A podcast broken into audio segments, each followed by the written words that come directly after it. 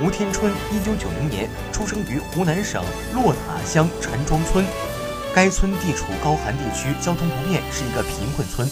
九岁时，吴天春不幸染上了类风湿性关节炎，不得不在初中毕业后就放弃学业。在家赋闲的吴天春看到乡亲们家的野山菌、辣椒、土豆烂在地里，很是心疼。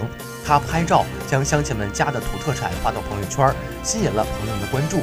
二零一四年，吴天春开启了网店，帮助陈庄村的老乡推销土特产，再托人将商品带到县城寄出。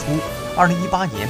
在帮扶队的帮助下，吴天春拥有了一间房屋作为电商服务中心。在为洛塔乡的居民收发快递的同时，他也进一步扩大了自己的电商业务，帮助整个乡镇的老百姓销售土特产。这一年，吴天春的电商服务中心营业额超过三十万，他们家的收入水平也达到了脱贫的标准。